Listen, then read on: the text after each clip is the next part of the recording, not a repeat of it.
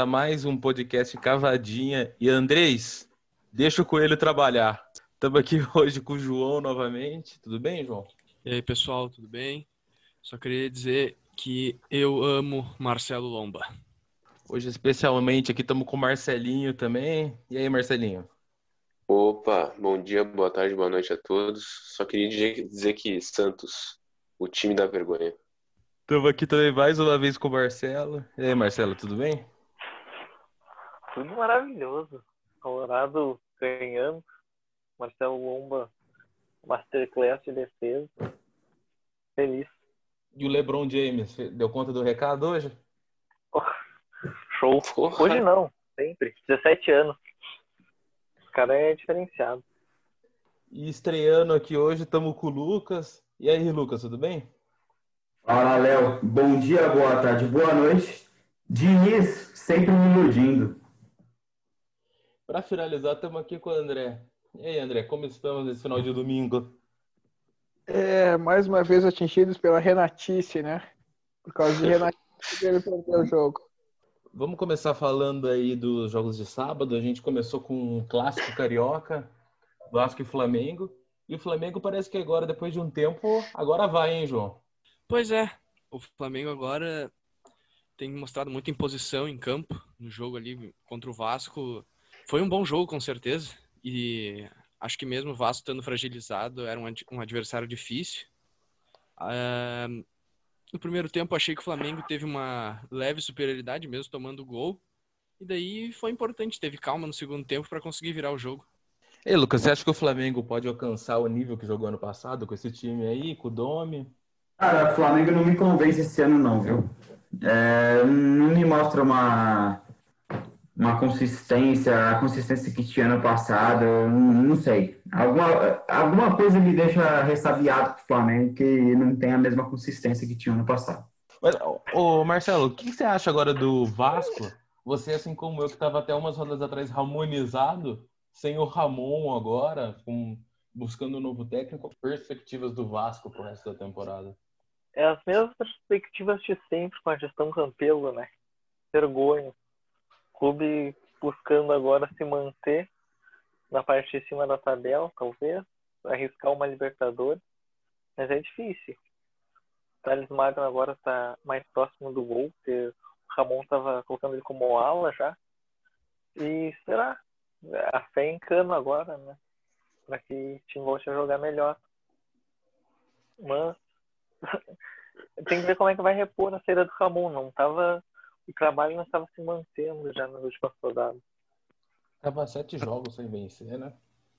Você tem alguma sugestão de técnico aí, André, que esteja livre no mercado para assumir esse time do Vasco? Cara, eu tenho Renato Portaluppi, campeão da Libertadores, Copa do Brasil. E já treinou o Vasco, hein? E, levar. e já treinou o Vasco. Só fazer uma eu gosto do Rio de Janeiro, hein? Foi rebaixado é... com o Vasco. E gosta do Rio, é. Tem uma familiaridade com o Rio de Janeiro, é excelente. E quanto ao Flamengo, eu só queria falar que eu acho que o Flamengo não vai chegar ao que era no passado. Acho que talvez tenha sido o melhor, bom, se não um dos melhores é, momentos da história do Flamengo. Mas o, mas o que falta para esse time encaixar mesmo é a defesa. Né? Eu não confio em Léo Pereira e, e Gustavo Henrique acho que eles oscilam muito. Eu acho que no que a defesa do Flamengo encaixar, o Flamengo tem tudo para brigar pelo título, inclusive do Brasileirão. Esses meninos que entraram aí, o Natan, que entrou nas zaga, eles entraram bem, né? Jogaram melhor que o Léo Pereira e o Gustavo. Estão sendo bastante criticado. Mas, o, o Marcelinho, nesse jogo aí a gente teve Cano, não teve o Gabigol que tá fora, mas teve Pedro. Foi um jogo assim com uma abundância de centroavante, que é uma posição carente no futebol brasileiro. Né? Sim, sim, com certeza. Mas é, consegue ver que pelo Flamengo ali os caras têm sobra ali essa, essa área ali da, do ataque. O Pedro vem Mas... jogando bem, né? Sim, sim, o Pedro vem jogando muito bem, vem fazendo gol, vem inspirando também o pessoal, o, o pessoal da base do Flamengo, né? Sim, sem dúvida. Quando o Gabigol, quando o Gabigol não tá ali, o cara mete gol, não adianta. O cara, tem, o cara joga bem é ter elenco, né? Substituição à altura ali no ataque. Então, é isso, é isso. E pois é, mas o Cadu é mais, mais completo, né? O Pedro. É, o Pedro tem um pouco de dificuldade de jogar fora da área, né? Tem mais velocidade, tem um passe diferente. É que o Pedro é bem O Gabigol começando, eu acho que ele era líder em gol e assistência, né? E, e ele é canhoto, né? Que é diferenciado no futebol. Mas Gabigol e Pedro, Sim. será que não podem jogar juntos? nesse esquema do Flamengo, eu acho difícil. É que deve entrar. É que deve ter Teria que mexer no meio Henrique. de campo, né? É, ou, ou, tirar alguém do meio, ali o Arão e o Gerson, mas aí acho que fica muito exposto. É, complicado. Ou tirar a, a Rascaeta, mas daí também não tem como. É, como que tirar a Rascaeta, Everton Ribeiro?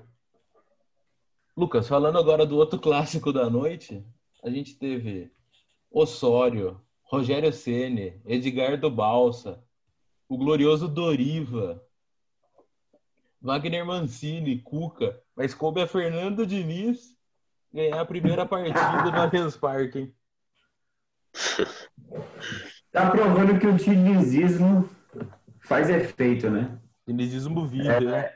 Dinizismo vive. Dinizismo está entre nós. É, não, mas assim, demorou, custou uma eliminação na Libertadores e custou quase o emprego do cara para ele entender que atacante tem que jogar no ataque, meio de campo tem que jogar no meio, zagueiro tem que jogar na zaga, né?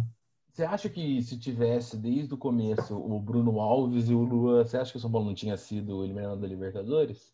É complicado falar se, se, mas eu acho muito provável. Muito provável. João, você acha que depois desse tabu ter sido quebrado, com o Palmeiras jogando mal, sendo dominado dentro de casa, o fim da linha pro luxo ou ele tem mais lenha para queimar aí no time do Palmeiras? Não sei, cara, porque ele deu a declaração no meio da semana, depois que tinha perdido o Botafogo também, que o elenco era curto, isso parece que não pegou muito bem. E daí ninguém se convencia muito com o trabalho dele no Palmeiras, né? O que estava sustentando é que sempre que alguém criticava, batiam na tecla. Não, Palmeiras tá 20 jogos invicto. Só que daí ele perdeu um jogo e automaticamente começou a ser ruim. E eu também acho isso. Mas nesse jogo contra o São Paulo, o Palmeiras foi totalmente dominado. O Luxemburgo perdido, não sabia, fez as trocas, mas o Palmeiras estava sem reação também. Aí agora também che tinha chegado a informação de que ele poderia sair do Palmeiras nesse domingo ainda. E não saiu, pelo menos ainda. E não sei, eu acho que ele não vai ser demitido agora, mas tá na corda bamba, com certeza. Ô Marcelinho, como que você vê a, as posições do São Paulo agora com a vitória do Inter está na quarta posição uhum. e o Palmeiras está em sétimo. Times aí, qual é que são a briga dos times? Acho que o São Paulo tem time para brigar pelo título, o Palmeiras dá para se recuperar ainda. Então, cara, o São Paulo parece muito instável, né? É, saiu da Libertadores, mas está ganhando o Palmeiras aí na Allianz Parque. Mas eu acredito que ele seja agora é, mais uh, então, eu acho que São Paulo é mais favorito do que o Palmeiras agora que ele, ele mostrou que consegue ganhar do, do Palmeiras, Palmeiras em casa. E junto com o São Paulo ali o Inter, né, que não para de vencer, o Atlético Mineiro, por causa do, uh, do grande técnico que eles têm, São Paulo, e o Flamengo, né, que agora engatou uh, com o time que, que vinha em 2019. E eu acho que são esses os grandes favoritos, na minha opinião. E com essa vitória, você acha que dá um respiro pro Diniz que vinha sendo muito pressionado, André? Você acha que se perder algum jogo, essa pressão já volta e ele vai ter que lidar de novo com essa crise que é mais externa, né? Interna ele não tem tanta cobrança assim. O Raí responda bem o trabalho dele. Então, é, é muito mais fácil sustentar um, um treinador que tem rendimento e não tem resultado do que um treinador que tem resultado e não tem rendimento. Isso a gente vê pelo Lucha o Lucha ele tava é, ele não estava tendo um rendimento, a gente via que o Palmeiras não estava jogando bem, mas estava tendo resultado. No momento que o, que o Lucha começou a perder um, dois jogos, sendo um deles um clássico em casa, o Lucha já começa a balançar no, balançar no cargo. Enquanto que o Diniz, o Diniz mostra em alguns momentos, o São Paulo mostra em alguns momentos que sabe jogar, que tem uma ideia de jogo. Então é mais fácil sustentar, por mais que seja inconstante, que o trabalho tenha oscilações, é mais fácil sustentar o Diniz eu acho que e com o tempo, o time do São Paulo tem muito a crescer. Por mais que o time do São Paulo tenha algumas limitações de material humano, digamos assim, acho que o, o Diniz tende a permanecer pelo menos até o final do ano aí, tranquilo no cargo. É, eu concordo, mas eu acho assim, tem umas oscilações bizarras no São Paulo, bizarras. É, tá, os resultados estão aí para ver, né? Só que, tipo, o Diniz, ele tá para cair, aí ele ganha o jogo. Aí não, tá tudo bem, o Diniz é foda. Aí ele vem e, e, e joga uma, uma coletiva de imprensa bizarra falando que não, porque nós ganhamos o segundo tempo e tal, não sei o que lá. Aí vem e passa a mão na cabeça dele e tá tudo bem. É, assim, eu, eu não acho que o Diniz tem que sair, mas eu acho que tem que ter um, um posicionamento melhor em relação a, ao que, que ele está trabalhando. Ô Marcelo, é, aquele segundo gol do São Paulo que sai do pé do Volpe, vai tendo toque da progressão de trás até para frente. Você acha que é, é, o jogo do Diniz que está encaixando mais ou foi um, um sinal do jogo? E já engatando uma outra pergunta, você acha que é nesses momentos que a criação de jogo, a posse de bola é importante para matar um jogo, para definir um resultado? Sim, eu acho que sim. A qualidade é importante de ter os jogadores que têm a velocidade, têm a qualidade do passe para construir essa jogada. Mas toda a movimentação que eles fazem, o time não, não vou te falar que vai em blocos, assim, mas o time toca a bola, recebe, a bola que o Pablo também corre no primeiro pau, abrindo o espaço, carregando a zaga, ou chegar no fundo do campo e cruzar essa bola para trás. Hoje teve um lance que o Marcos Guilherme fez parecido no jogo do Inter, isso, e é, é treinamento. É, é, importante valorizar a bola e, e, procurar esse espaço e se apresentar, porque tu constrói. Mas é, é, é no dinheiro. E falando em treinamento, hein, João? O que vem treinando Alex Stival, vulgarmente conhecido como Cuca, é brincadeira. Sensacional. O Cuca Ball vem dando resultados. O Cuca Ball voltou. Exato. Cuca tá fazendo um trabalho é, muito bom no Santos, com certeza. Parece que ele conseguiu blindar bem o vestiário de toda a tensão política que está acontecendo no Santos.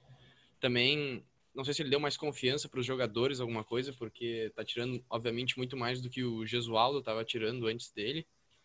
E hoje mesmo, os dois gols que o Santos fez contra o, o Grêmio terem sido de pênaltis, eu achei que o Santos foi bem melhor durante a partida.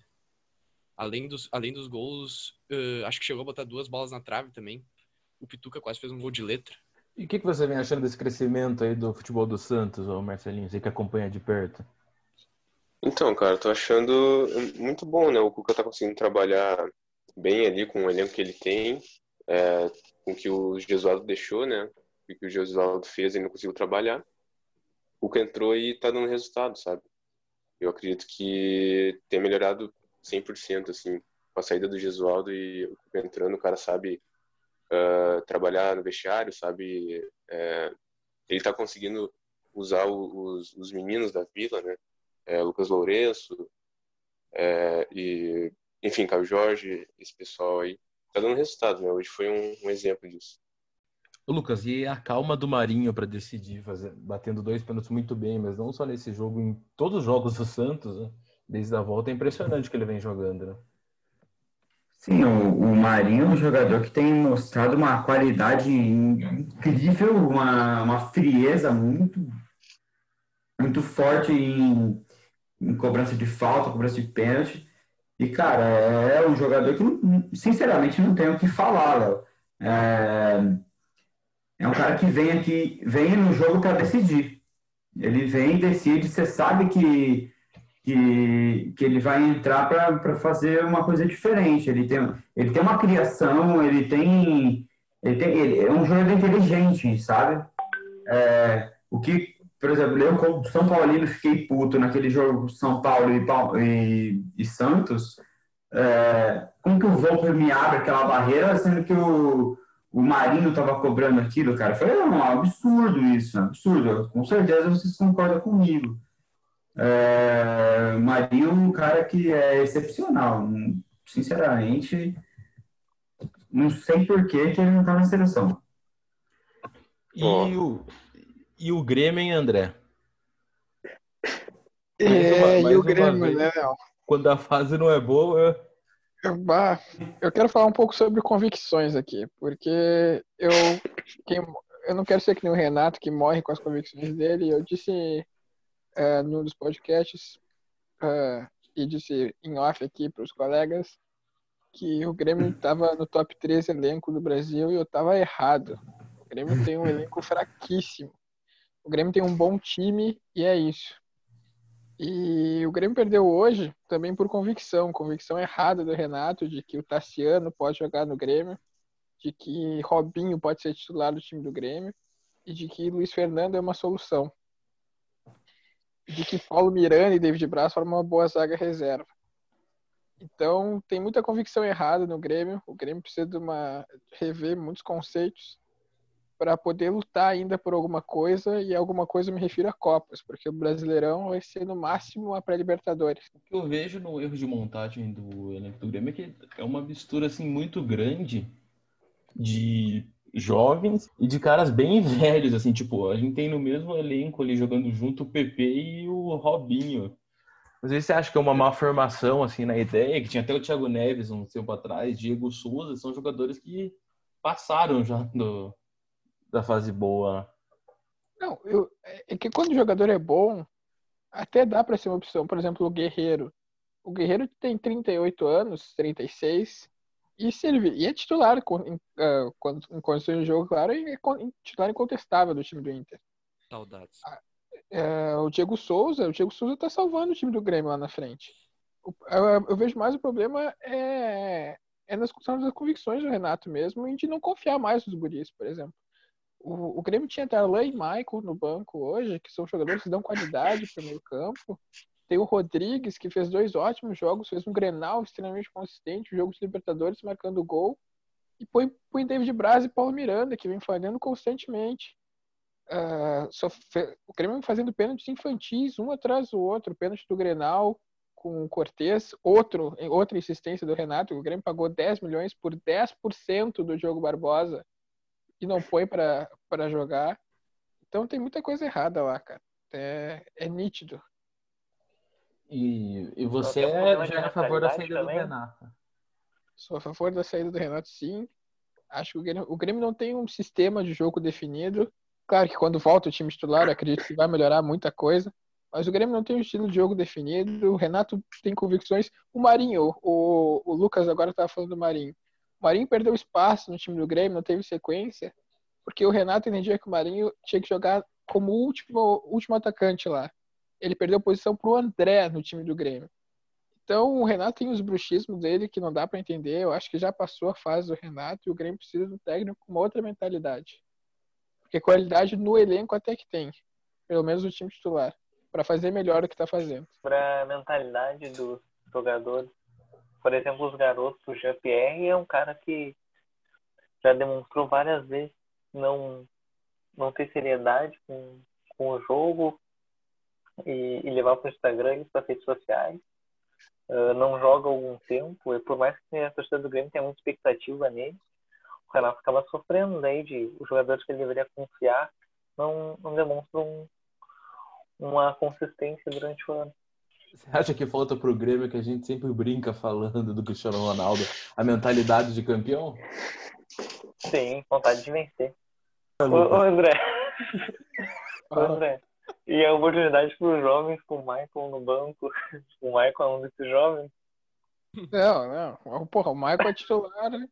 Titular. Quase todos. Mas o Michael, o Michael tem que ser titular nesse time do Grêmio.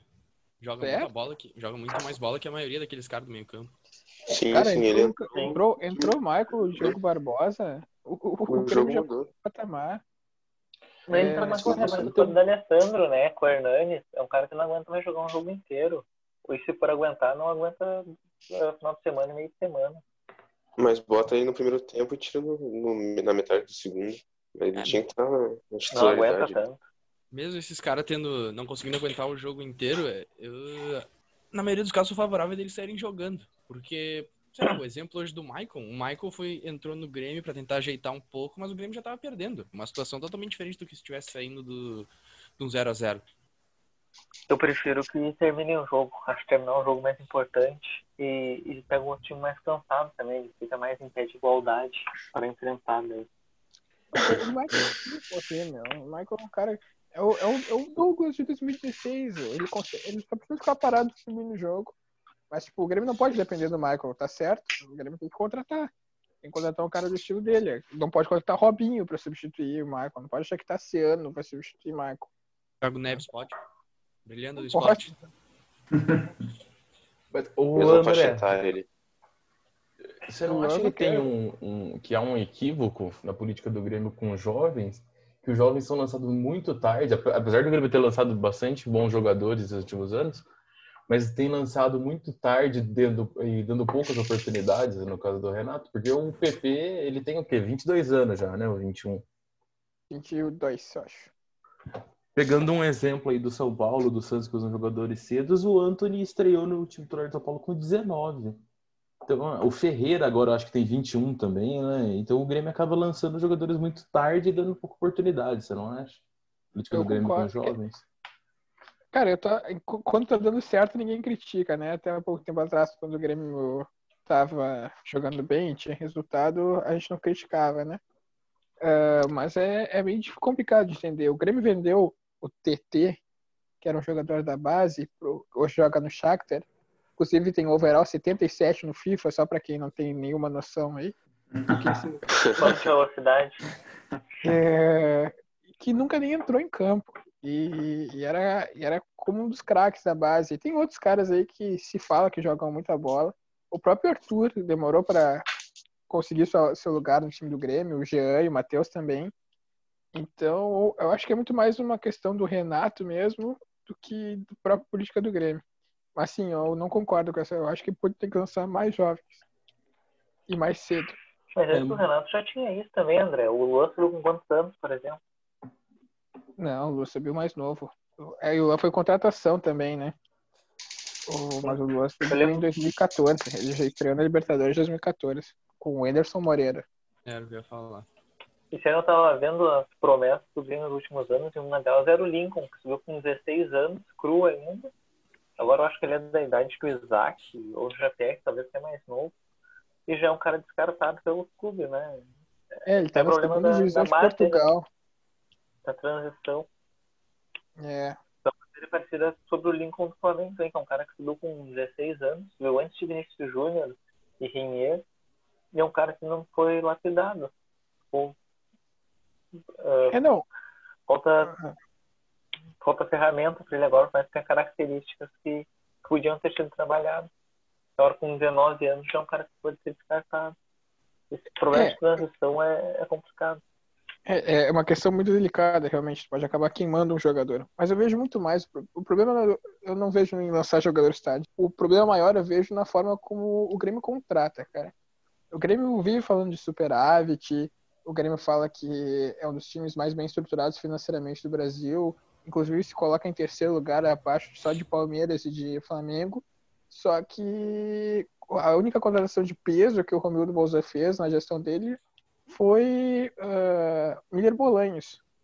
De resto, o Grêmio contratou jogadores e acabou dando sorte de contratar uh, ainda na gestão Koff, Jeromel, Marcelo Oliveira, Michael, Cortez, que renderam bem para o time, a Kahneman. Mas o Grêmio não faz contratações de peso, uma contratação que impacte a torcida. E, e esse ano, uh, as últimas contratações contratou muito mal. Luiz Fernando, Everton, Robinho, Thiago Neves. Então, acho que o Grêmio precisa rever o seu conselho na forma como contrata. Não adianta contratar um monte de jogador barato que não rende pro time. E não adianta mostrar o superávit também se não demonstrar dentro de campo, né? Com certeza. Ano passado teve o Montoya, que foi uma boa contratação, mas não, não se adaptou. Dizem que o Renato tem problemas com jogadores estrangeiros, né? O Grêmio contratou em 2017 o Gaston Fernandes, que toda a torcida gostava, jogava bem. E o Renato não botou como titular e não gostou dos jogadores e pensou. Não, não é só estrangeiro também. A gente falou agora. Marinho, Luciano. Exatamente. O Eraso também, que é estrangeiro, né, André? Acabou não tendo tanta oportunidade. Os caras tinham Centurion, que é graça agora. O Trio jogava bola, cara. Jogava assim. Agora, mudando de assunto e usando uma frase do Fechou. Hoje pro Corinthians, o medo de perder tirou vontade de ganhar? Cara, com certeza. o Corinthians, eu acho que é um time que está entrando com. Você vê, a hora que você assiste um jogo do Corinthians, você vê que eles entram com uma pressão em cima deles impressionante. É... Então, eu acho que tipo, tem que ter um trabalho ali. O trabalho é muito mais psicológico do que tático que está acontecendo, que precisa ser no Corinthians, sabe? É uma coisa que acontece em vários times quando está numa crise. São Paulo aconteceu isso e acontece, vai acontecer de novo, porque. Mas. É, com certeza, cara. O Corinthians, ele. Você vê, ele tem um, um elenco razoável.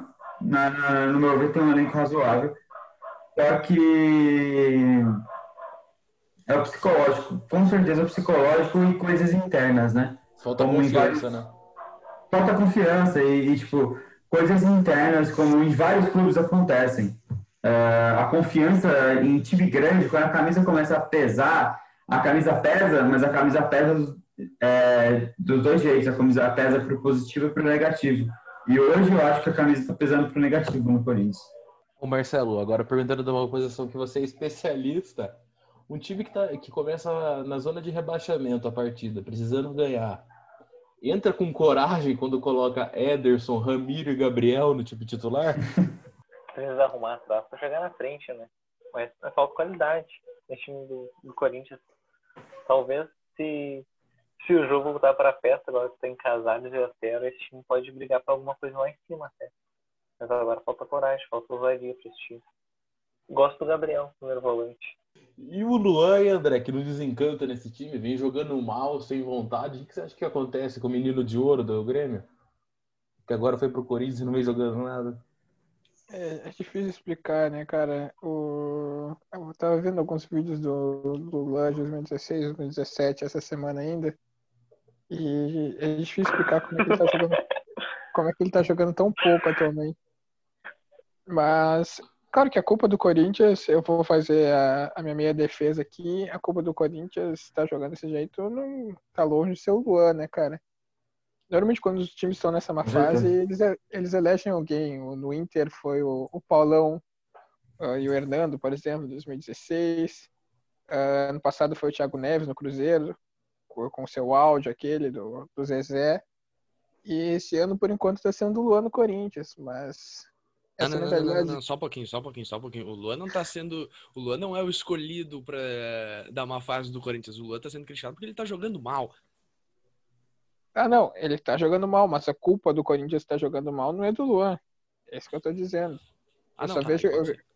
Eu vejo criticarem muito o Luan, o Luan, o Luan, mas o, o Luan não joga sozinho. O Luan tá jogando mal? Sim, tá jogando Eu mal. acho que criticam o Luan pelo quanto que ele jogava no Grêmio. Porque o Luan chegou no, no Corinthians, assim, nossa, o Luan jogava pra caralho no Grêmio. Vai chegar no Corinthians e vai arrebentar, vai salvar todo mundo, entendeu? Eu acho que é, é, é esse o ponto da crítica, mas, tipo, obviamente, o Corinthians hum, tá longe de ser por causa do Luan que tá jogando esse, esse jogo que ele tá jogando. Ô Marcelinho, e o Cássio, que fez mais uma presepada hoje, acabou fazendo um pênalti infantil, mas que sem dúvida nenhuma é talvez o maior goleiro da história do Corinthians, né? Você acha que ele tem leia pra queimar ou pelo bem da história dele é hora dele descansar um pouco? Cara, eu acho que a lenha tá acabando, né, velho? É, já queimou muita lenha aí. E não é de hoje que ele tá dando essas rateadas, né, cara? É, e, teve é até contra o- no clássico contra o Santos antes que ligaram, né, pra família dele. E ele foi até bem no clássico, né? Sim. Não comprometeu. Não, não comprometeu não, mas essa aí, essa de hoje foi, foi ridícula, assim, foi algo muito estranho, sabe?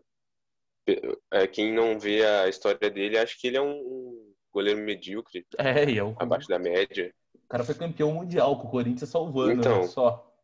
Sim, então, é irreconhecível o cara agora, né, velho? Hoje até no jogo o Cássio não foi mal. É, ele fez Só- uma baita defesa É, numa, numa cabeçada do Luiz Otávio.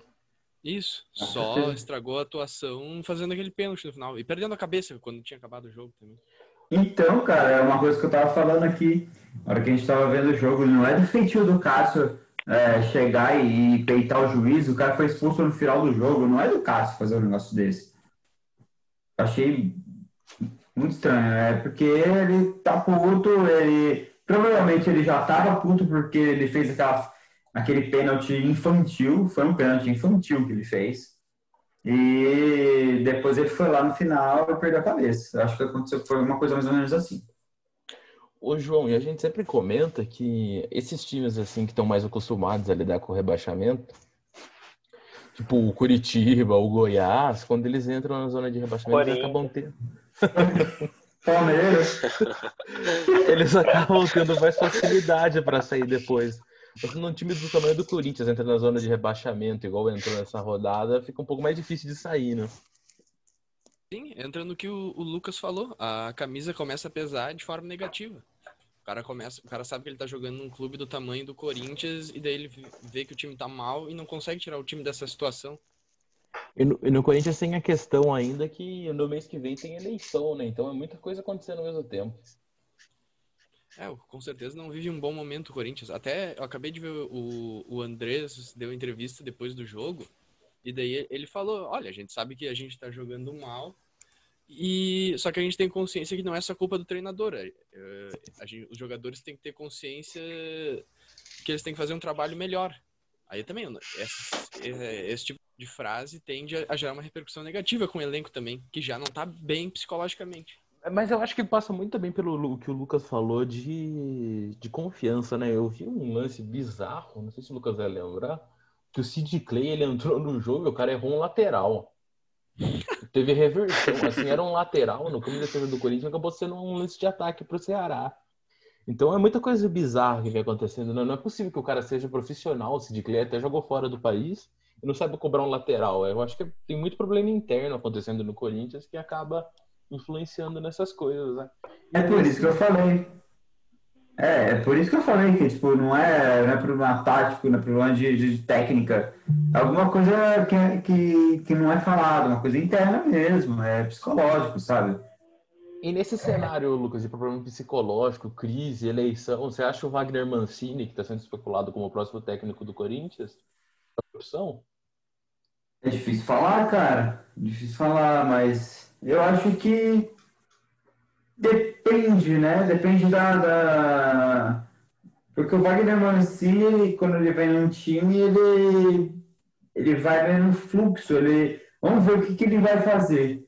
Se ele vai manter o Corinthians é, do jeito que. um jeitinho que tá, se ele vai. Porque o Wagner Mancini, às vezes, ele gosta de montar o time mais pra frente. Só que o Corinthians hoje ele não tem um, um elenco que consegue ir tão para frente assim. Mas, cara, sinceramente, eu não consigo dizer o que, que o Wagner Mancini vai conseguir fazer nesse time. É, eu acho que um, um, um, no programa passado, no retrasado, tinha, a gente tinha falado já do Mancini no Corinthians, e eu tinha mencionado daquele áudio, né? Que eu acho que é um problema grande até. Em 2017, o time do Corinthians do Carilli vinha invicto no brasileiro, muito bem, fez o primeiro turno perfeito. E a primeira derrota foi pro Vitória, comandado do Mancini, dentro do, da Arena Corinthians, agora, né, o time Careira. E ele bateu boca com o repórter, depois vazou um áudio dele falando que era muito bom bater boca com e ganhar dos gambá dentro de casa, e que isso pode apagar, acabar pegando mal, né? Agora falando de um treinador que realmente faz a diferença dentro de campo, o tipo do Tchatcho Kudê, parece que embalou de novo, hein, João? Vamos rezar. Ficaria falar do Guto Ferreira. Pergunta de Então, você. agora, aproveitando que você fez isso, o Ceará se portou muito bem, né? Porque perdeu um jogador no lance besta. O cara que tinha acabado de entrar. O cara soltou o braço. E se portou muito bem. Eu achei que, mesmo sem o pênalti, o Ceará teve mais perto de ganhar do que o Corinthians fazer o segundo gol. O Guto vem fazendo um trabalho certeza. muito bom, né? Ganhou a Copa do time muito Nordeste. organizado, né? É, o time bem organizado. Tem jogadores bem interessantes. O Sobral jogou muita bola hoje. O Vina estava um pouco mais apagado, vem se destacando bastante. O Luiz Otávio na zaga tá indo bem. Hoje teve a falha do Praz, né? Mas o Praz vem. Nossa, que falha do Praz, É hein? uma falha Praz. bizarra. Não, o? Prato tá liderando. Deu dó, deu dó da falha do Praz, cara. Puta que pariu. Mas ele vem numa fase boa, né? Contra o Palmeiras ele pegou bastante. Sim, E é o sim. líder desse time junto com o Sobs, né? São dois jogadores mais experientes. Sim. Mas eu acho que o expectativa do Ceará, Ceará tá muito bem. cai. Sim, é, eu acho que o Ceará não cai, não. Deu uma, subiu na tabela sei, agora, tá em eu não sei se o Guto termina o ano, né? Pra mim, o Guto é um dos fortes candidatos ao Cruzeiro agora. Sim, Tá é um cara que tá sabe um trabalhar com esse tipo de time. né? Mas agora falando do Internacional, parece que embalou, né, João? Teve uma queda nos últimos jogos, mas venceu os últimos dois. O Thiago Galhardo não para de fazer gol. Entra de novo Exato. na briga do título, né? Tá dois pontos atrás do Atlético. É, exatamente. Vamos torcer para que consiga manter o desempenho. Porque até hoje o, o Inter no primeiro tempo foi muito bem. Foi, foi bem intenso, assim, não deu muita chance para o Atlético. E daí eu acho que teve três ou quatro chegadas no gol e marcou duas. Uma com o Galhardo, que continua numa fase maravilhosa, vem mostrando cada vez mais que tem dotes de centroavante também. E outra individualidade foi muito bem foi o Heitor, tá, depois da lesão do Saravia, tá se afirmando na lateral direita. Os dois gols foi a assistência dele, né? Foi, foi. É, o, Inter foi um time, o Inter foi um time bem intenso no, no primeiro tempo. Apesar de ter tomado gol, que eh, ao meu ver foi uma, foi uma falha coletiva de zaga e meio campo, foi muito bem. Aí no segundo, sim, deu uma desacelerada, mas conseguiu suportar bem a pressão do Atlético. E o Lomba foi muito bem nesse final de jogo, foi decisivo, né? Goleiro bom decide jogo, né, Marcelo? Goleiro bom pega a bola debaixo do pau. Pum. Pum. Buscou, decisivo, momento importante do jogo ele apareceu. E não só nesse jogo, nos últimos jogos ele também estava sendo importante, está sendo muito consistente nos últimos jogos. É importante dar mais confiança para a zaga ali. É, é a liderança desse elenco junto com, com o Cuesta, junto com o Alessandro, com o Lindoso, que é, todos os jogadores já estavam no ano passado, eu gosto que ele esteja voltando. Por mais que tenha o Daniel Fernandes no banco. É um cara que a gente confia bastante. Ô, Marcelinho, e o Inter agora você acha que chega para brigar pelo título ou tem que ter calma ainda? Porque apesar de estar dois pontos do Atlético, tem um Então. jogo a mais, né? Sim, então, é, é uma coisa que o, o João falou, na, acho que no episódio passado, retrasado, que os times aí do Brasileirão, eles não tem nenhum super time que tá certo que vai ganhar. Então, ah, o que vai contar é a consistência, né? Então, ah, tem que ver junto aqui com a Libertadores, junto com a Copa do Brasil, é, se eles vão ter a consistência de manter esses, os resultados que estão tendo agora, né? No Brasileirão. É, mas eu acho que sim, o, o Inter é tipo, junto com o Atlético e o Flamengo, na minha opinião, é, é um favorito também, né? Para mim esses três assim, eu não saberia qual exatamente vai, né? Vai pegar o top 1 ali. Mas eu acredito que o Inter tá, tá se vindo, né? Como diria. Ô, André, você que é um especialista já em ver um time tendo que se dividir em três competições, eu não sei você, mas eu vejo que a queda do Inter se deu logo quando veio a Libertadores e o time teve que ter um elenco assim para jogar, tanto Libertadores como brasileiro, viajar. Você acha que essa questão do elenco do Inter, principalmente pelo Guerreiro ter se machucado, Saravia, pode pesar na hora que o Inter está disputando as três frentes? Eu tenho certeza que pesa, né, Léo? E acho que o, acho que o Inter é, é sim candidato, mas corre por fora aí. Porque, para começar, o Galo tem. Eu não estou falando isso como gremista, isso não é falta. Eu acho que o Inter te- é candidato sim ao, ao título, mas corre por fora. O Galo é um time que só joga o brasileiro, né? O Inter pode fazer 43 jogos na temporada ainda e o Galo mais 20 e poucos. Então, ah, e o Inter também tem um elenco mais curto que o Flamengo, por exemplo, que também é candidato ao título, mas o Inter pode chegar sim. Vejo o Inter muito mais forte para chegar numa Copa, por exemplo, ah, se mudar o estado anímico do time, se ele tiver atitude e se encorpar, o Inter é um forte candidato para as Copas e acho que vai chegar lá em cima do brasileiro sim. Percebi também essa melhora que foi falada no time do Inter.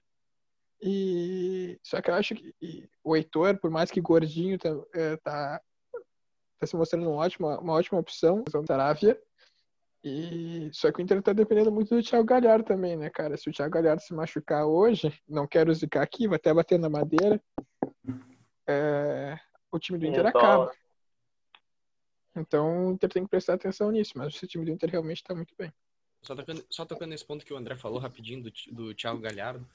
Ah, hoje quem estreou no Inter foi o Yuri Alberto, que é, vem sendo convocado também para a seleção sub-20. Tinha se machucado, mas vinha sendo convocado para a seleção sub-20, foi convocado de novo. E, na minha opinião, ele entrou muito bem. Pode ser uma opção caso o Galhardo não jogue.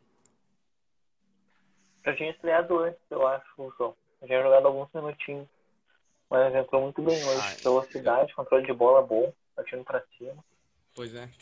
Ô, Lucas, quando o Inter perdeu o Grenal da Libertadores pro Grêmio, é, foi discutido muito, teve algum, não to- não toda a torcida, mas alguns torcedores começaram a pedir a cabeça do, do Cudê e teve até um, um protesto bem forte lá em frente ao Beira-Rio. Mas é, o Cudê, o Diniz, esses técnicos que trabalham mais a questão da saída de bola e que precisam de um tempo, tem que deixar os caras trabalhar, né? Não dá pra ficar a cada duas, três derrotas consecutivas pedindo a cabeça, né? Porque o Tchatcho agora tá voltando e o Inter vem jogando muito bem de novo. né? Teve uma oscilação que é normal, mas esse, a consistência do trabalho acaba refletindo dentro de campo. Sim, é, eu sou, cara, eu sou muito contra isso, essa, essa, essa onda que tem aqui no Brasil de tipo, ah, o técnico perdeu, tem que cair fora. Então, eu, sinceramente, eu acho que o técnico tem que, tem que fazer o trabalho dele. É, eu acho que o Cudê tá fazendo um trabalho muito bom no Inter. É, você compara com o Diniz também de, de sair. Teve, tipo, tanta crise e tal, mas, assim, tem certos, tem certos momentos que não dá pra tirar um técnico, sabe? É, Deixa o cara fazer o trabalho dele, entendeu? Até Deixa o próprio trabalhar. Domi, o próprio Domi no Sim, Flamengo, ah, né? Acabou sim, tomando exato. voltou e fez 4 a 0 no Del Valle. Exato, exato. O cara tem que entender o elenco que ele tem. Às vezes cai um elenco no colo dele que ele, tipo, ele tem que. ele- Leva um tempo para ele entender o que está acontecendo, leva um tempo para ele entender é, o trabalho de cada jogador. Ele tem que, tipo, trabalhar cada, cada jogador do jeito que, que ele vai render. Não é uma coisa simples. Hoje em dia tem uma coisa imediatista aqui no Brasil de o técnico ter que render em dois meses. Mas, cara, em dois, três meses o técnico não vai render. Entendeu? Principalmente no caso do Inter, que quem antecedeu o chat foi o Zé Ricardo, e com todo respeito, o trabalho é nulo, né? Foi, teve que ser feito um trabalho no Inter do zero. Então eu acho que é isso, né? O- Dando, tem que dar sequência pro trabalho que vem, né? Às vezes pode até perder, até o próprio Sampaoli, que é líder, perdeu pro Fortaleza na, na última rodada, mas que tem que dar tempo pros caras trabalhar, né? Sim, sim o, o, o- o problema que eu tenho aqui com, com, com, a, com a mídia, é, com a torcida, é isso. É, tipo, é muito imediatista. Precisa de um resultado imediato pro ano. Óbvio, o São Paulo não ganha muito tempo e precisa e, e a torcida clama um resultado agora, mas não deixa ninguém trabalhar, sabe? Claro, o Diniz tem suas falhas, tem, tem suas falhas, mas o cara perde um jogo aí é, é, ele é crucificado. Não- mas veja bem, não estou defendendo o Diniz, não vamos falar que eu estou defendendo o Diniz. Se o Cudê perdeu, perder dois, três jogos agora, vão crucificar o Cudê, entendeu? É esse, é, esse é o meu ponto.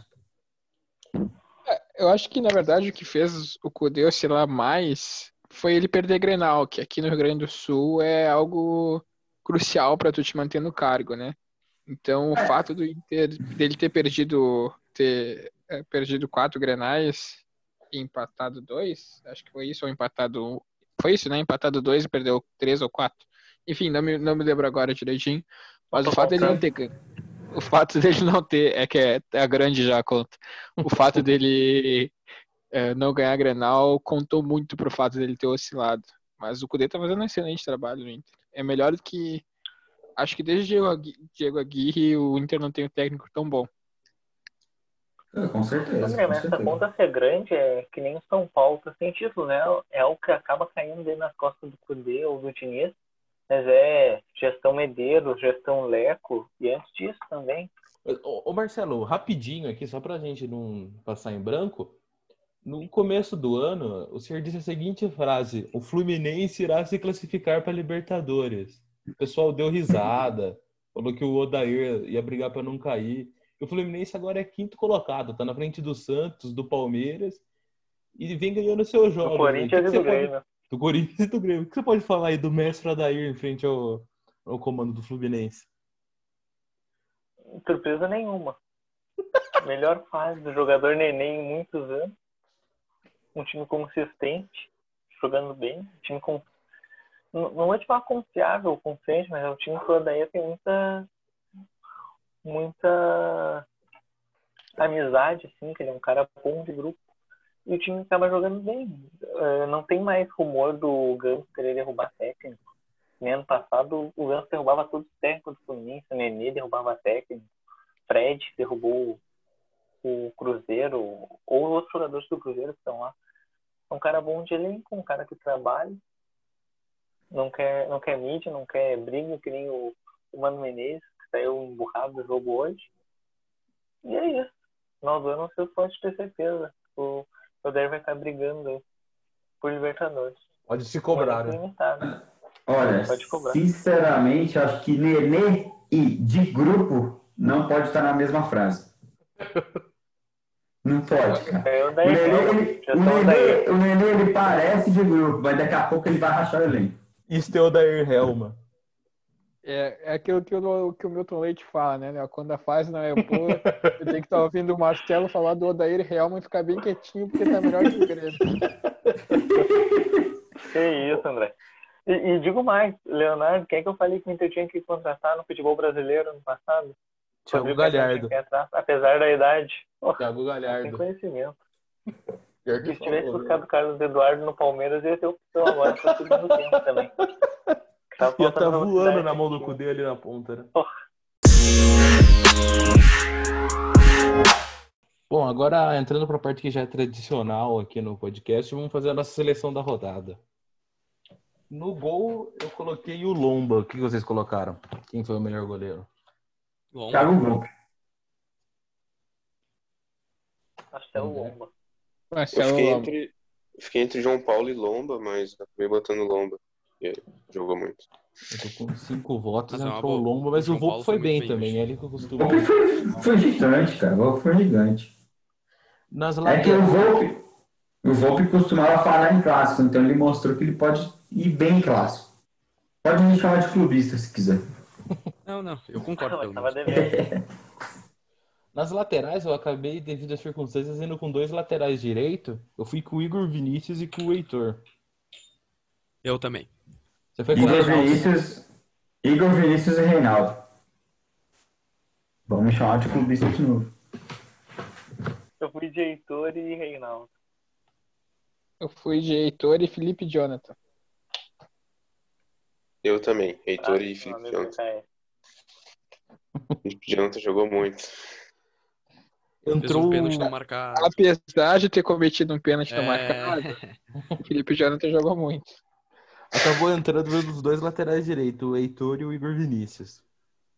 Na dupla de zaga, eu fui de Nathan Silva e de Lucas Veríssimo. E vocês?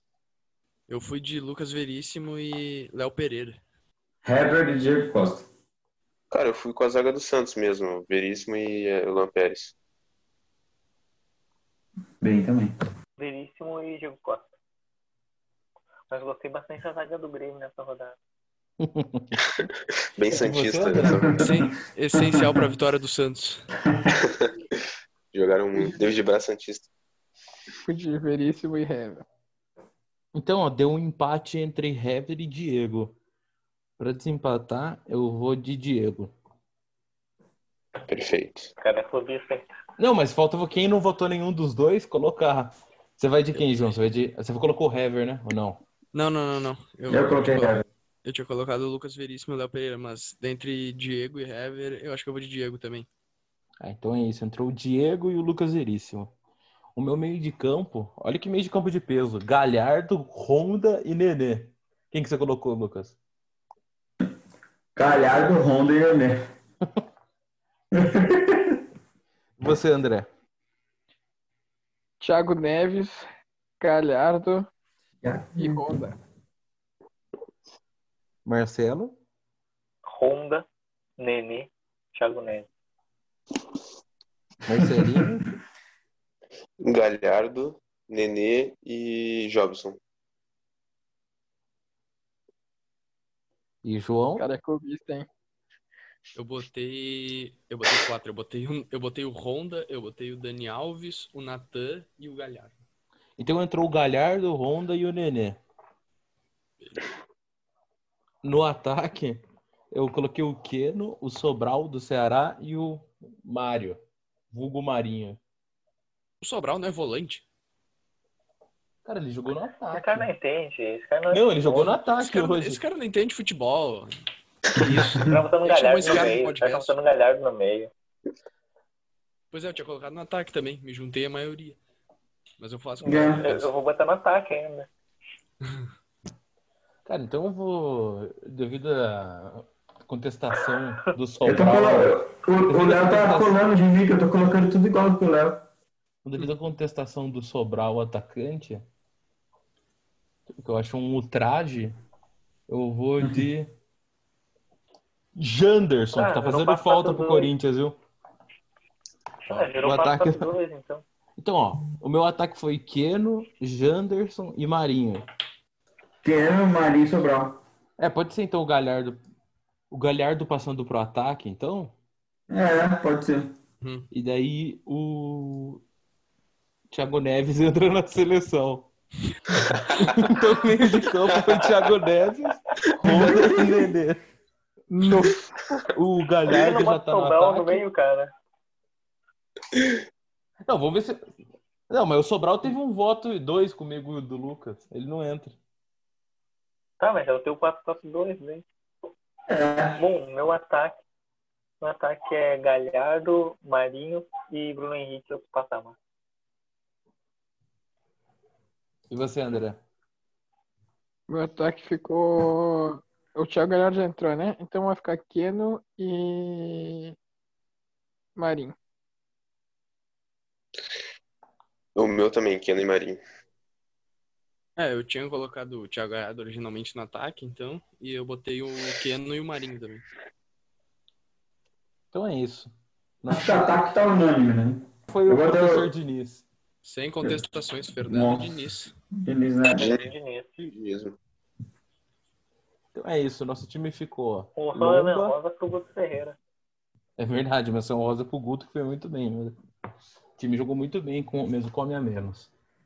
Então o time Eu não coloquei, eu não coloquei o Diniz só pra criticar e ele continuar fazendo um trabalho bom, tá? Botei São Paulo, mas só pra criticar. tem, que, tem que encher as publicações do Facebook de São Paulo de gear pro time continuar jogando bem. Isso. Ideia meio o time jogar mal. Então o meu time ficou. O meu time não, o time do podcast ficou. Lomba, Heitor, Igor Vinícius, Lucas Veríssimo, Diego Costa. O meio de campo é Honda, Nenê e Thiago Neves. O ataque é Thiago Galhardo, Keno e Marinho, o treinador Fernando Diniz. Esse time briga por título ou pra cair, André? Esse time chama a gente pro estádio, porque é só porque é clubista pra caramba. é só craque, né? Honda. Quando você vê um Honda Nenê, Meio campo é de peso. Honda Nenê e Thiago Neves. Ele, é o que eu falei no começo. Que O que vem Di- tá aposentado. E o É o que eu Diniz falei no comandando. começo. O Dinizismo ilude. Dinizismo ilude. A gente vai. Esse É isso, então. corre, hein? É, o meio campo de velocidade. Box de. Não tem que ser eles, quem tem que correr é a bola. Então é isso. Muito obrigado a vocês aí que participaram. Lucas, André, João, Marcelinho, Marcelo. É isso, é um reminha. Muito obrigado também a você que escutou. Um abraço, até a próxima.